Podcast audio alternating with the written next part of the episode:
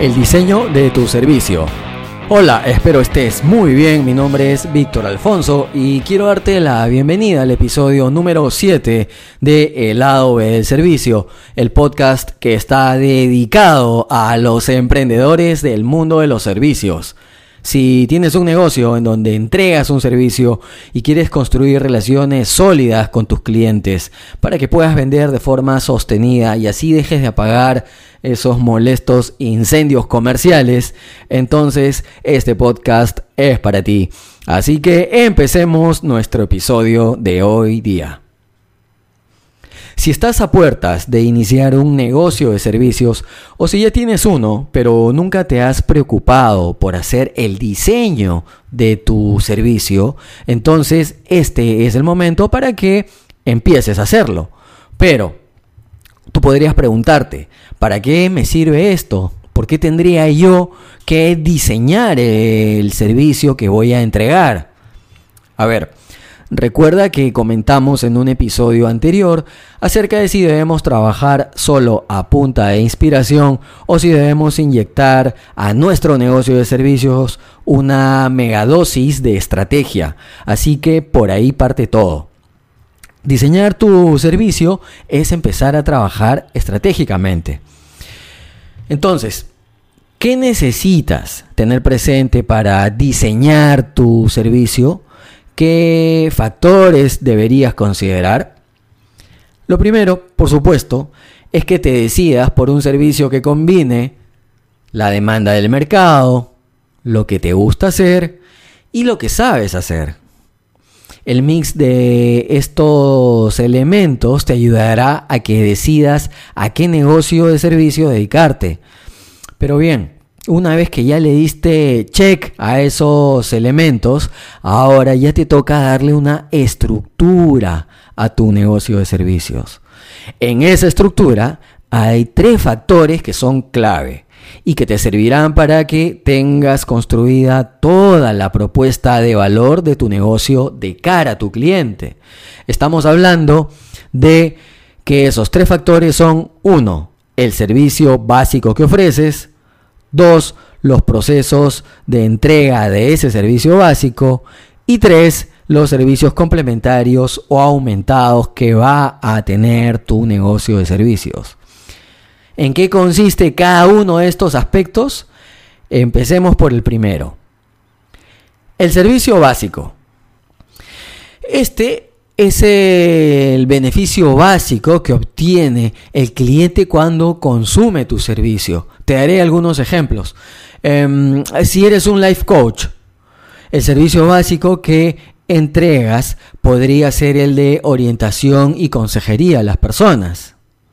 Si eres un restaurante de comida rápida, tu servicio básico podría ser el de comer de forma práctica y placentera.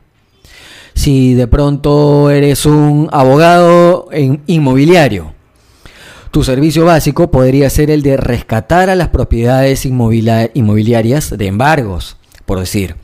¿De acuerdo? Ojo, que eh, no es que necesariamente sea así. Te estoy poniendo casos hipotéticos. Entonces, como te decía, este sería el punto de partida y debes tenerlo muy claro. Pues aunque parezca obvio, no todos son conscientes de lo que venden y si tú no la tienes clara desde el inicio, todo puede convertirse en una cadena de desaciertos, ¿ok? En una espiral negativa. Ten presente siempre que tú vendes beneficios, vendes soluciones. Tú no vendes un servicio o un producto en sí mismo. Siempre míralo de esa manera para que puedas definir cuál es el servicio básico que tú le ofreces al mercado. El segundo factor. El segundo factor son los mecanismos de entrega de tu servicio básico. Aquí lo que debes hacer es definir algunos aspectos relevantes como por ejemplo el papel del cliente en la producción del servicio. O sea, si será autoservicio, si habrá ayuda de alguna persona, si hay personas de contacto con el cliente, por qué medios se tendrán esos contactos, el nivel de autonomía de tus clientes, si eh, tuvieras también además eh, empleados, hasta dónde van a participar ellos en la entrega del servicio, ¿ok? También aquí puedes considerar la duración del servicio, vale decir, el tiempo que le lleva a tu cliente consumir tu servicio. también aquí puedes considerar el nivel y el estilo del servicio que vas a entregar, es decir, si será un servicio a la altura de las expectativas o apuntará a superar las expectativas de tus clientes. En cuanto al estilo, en cuanto al estilo, considera si tu estilo será formal, será informal, sofisticado, más bien minimalista, etc. Hasta aquí ya habrás avanzado un buen tramo, o sea, vas bien. Ahora te faltaría definir el tercer brazo que son los servicios complementarios. ¿Ok? Hablar de los servicios complementarios, este tercer brazo que te comento, es hablar de todos aquellos adicionales que contribuirán a potenciar la propuesta de valor para tu cliente. Es decir, todos los plus, los adicionales que requieras considerar, como por ejemplo eh, podrían ser garantías, eh, servicios postventa, estacionamientos, de pronto tolerancias en tiempo, en reservaciones, consultas, facturación, etcétera, etcétera. Potenciar tu propuesta de valor mediante servicios complementarios es muy importante, pero ten presente siempre entregar esos complementos de la forma lo más original posible, evitando copiar todo lo que hacen tus competidores directos, porque tú debes destacar por tus virtudes propias. Em, de esa manera vas a estar contribuyendo a que tu negocio destaque. ¿sí? Mi consejo sería si eres diferente, destacas más y por lo tanto te vuelves más atractivo para tus clientes potenciales también. Perfecto. Estos tres puntos son la base del diseño de tu servicio. ¿De acuerdo? Ahora te toca a ti. Abre una hoja de Word o toma lápiz y papel y ponte a realizar el diseño de tu servicio. Sea que recién vayas a iniciar tu negocio de servicios o sea que ya tengas uno y nunca antes hayas considerado estos aspectos.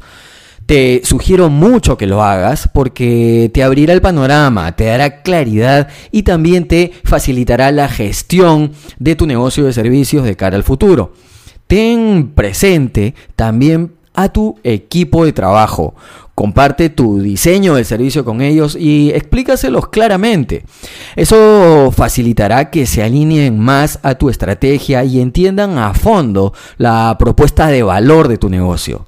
Además de que, por supuesto, se sentirán más involucrados con él. Incluso yo te diría también que consideres realizar tu diseño del servicio con ellos ya que estoy seguro que ellos van a tener mucho que aportar, ya que muchas veces son ellos quienes dan la cara al cliente en la cancha y conocen al detalle la problemática del cliente, las necesidades del cliente. ¿Estamos?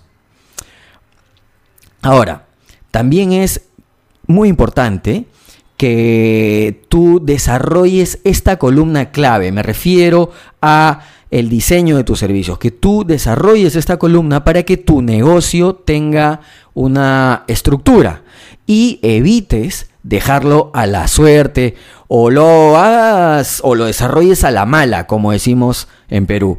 Además, con todo esto claro, también vas a poder eh, luego trabajar en otras herramientas que son útiles para que tú organices, gestiones la experiencia que vive tu cliente dentro de tu negocio de servicios. Muy bien, espero que este tema te sea de utilidad y ahora sí me voy despidiendo. Si te gustó este contenido, recuerda compartirlo para ayudar a más emprendedores que dan servicios al igual que tú o que se están iniciando en esta industria. Recuerda también activar el botón seguir y suscribirte a este podcast. Además, puedes seguirme en mis redes sociales y en mi página victoralfonso.com. Te agradezco por tu audiencia y recuerda siempre, tenlo siempre presente, activar tu gen del servicio, que te vaya de lo mejor.